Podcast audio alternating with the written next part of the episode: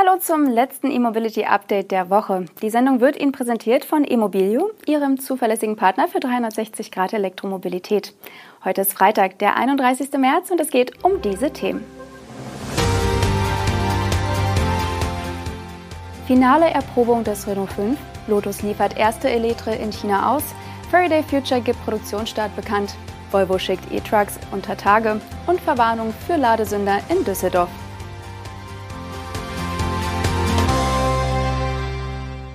Der Renault 5 kommt der Straße langsam näher. Im Rahmen eines umfangreichen Entwicklungsprogramms absolvieren neun Prototypen des Retro-Elektroautos derzeit letzte Härtetests.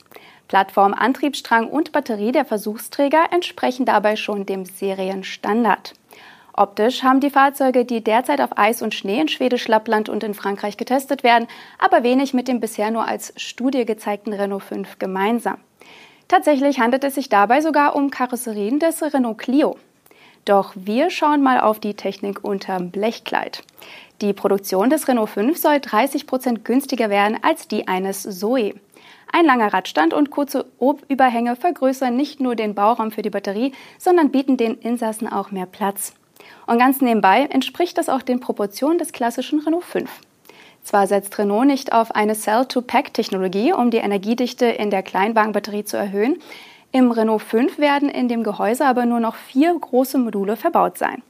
Unklar ist noch, wie groß die Batterie wird und welche Reichweiten damit möglich sind. 2021 hatte Renault aber schon um die 40 Kilowattstunden in Aussicht gestellt. Die Leistung des Antriebs soll wohl grob auf dem Niveau des Megan E-Tech Electric liegen. Dort sind es bis zu 160 kW. Über dem an der Vorderachse verbauten Motor wird übrigens ein weiteres Bauteil platziert, das zur Platz- und Kostenersparnis beitragen soll. In einem Gehäuse werden die Leistungselektronik, das Batteriemanagement und Onboard-Charger und der DC-DC-Wandler integriert.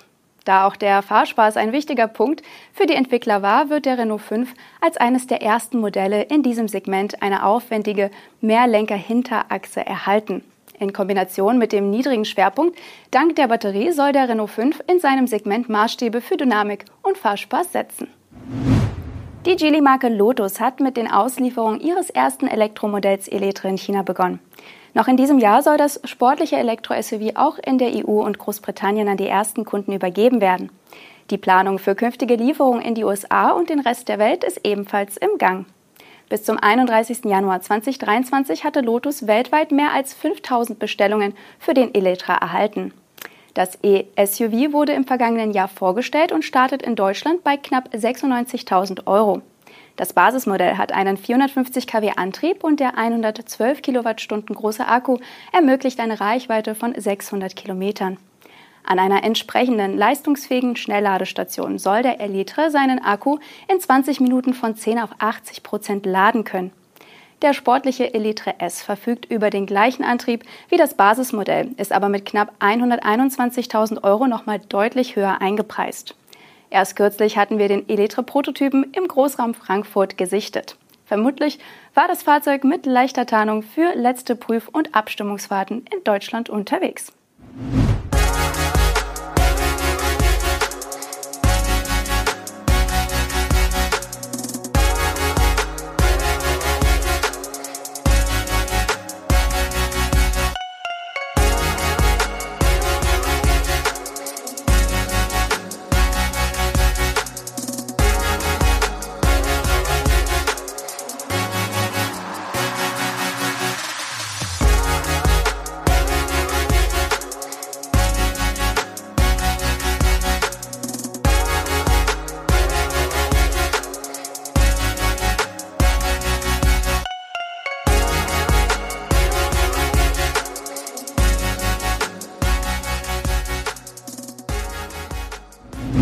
Das kalifornische E-Auto-Startup Faraday Future verkündet den offiziellen Produktionsstart für sein Debütmodell FF91.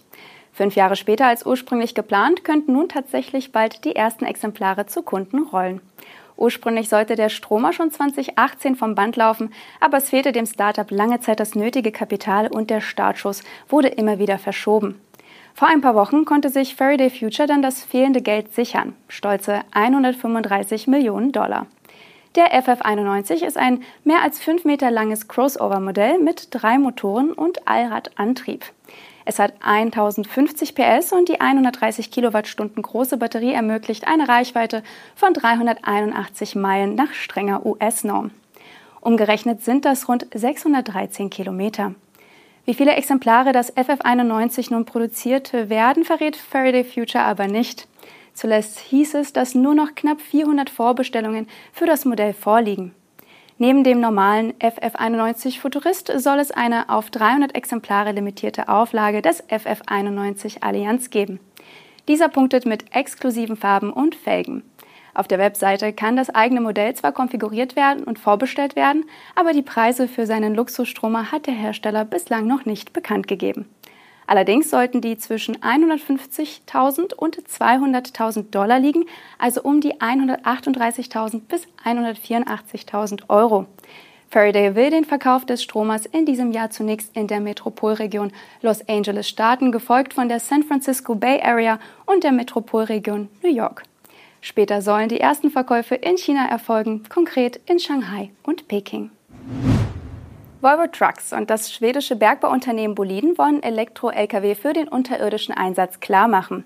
Boliden soll als einer der ersten Konzerne weltweit noch in diesem Jahr batterieelektrische Lkw für den schweren Transport unter Tage in den Dienst schicken.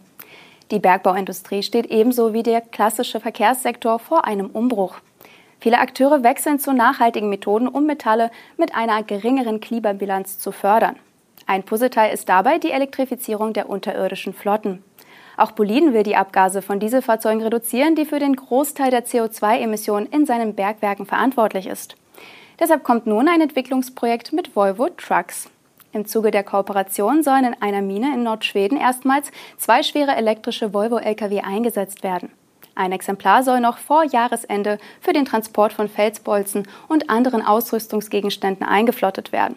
Auf Grundlage der Erfahrungen mit diesem Pionier soll später ein weiterer E-Truck in Betrieb genommen und für den untertägigen Transport von Gestein und Erz eingesetzt werden.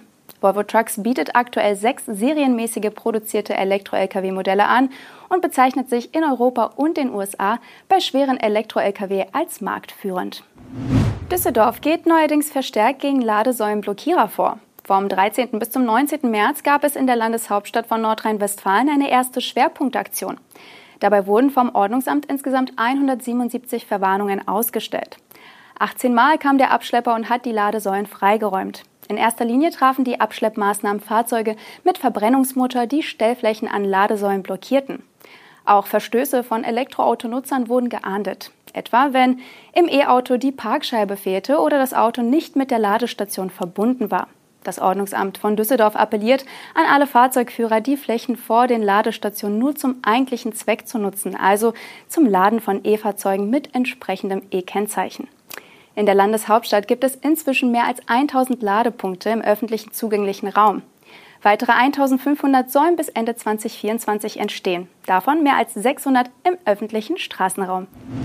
Das war das letzte E-Mobility-Update für diese Woche. Die Sendung wurde Ihnen präsentiert von Immobilio, Ihrem zuverlässigen Partner für 360 Grad Elektromobilität. Wir wünschen Ihnen ein schönes Wochenende und melden uns am kommenden Montag zurück. Tschüss.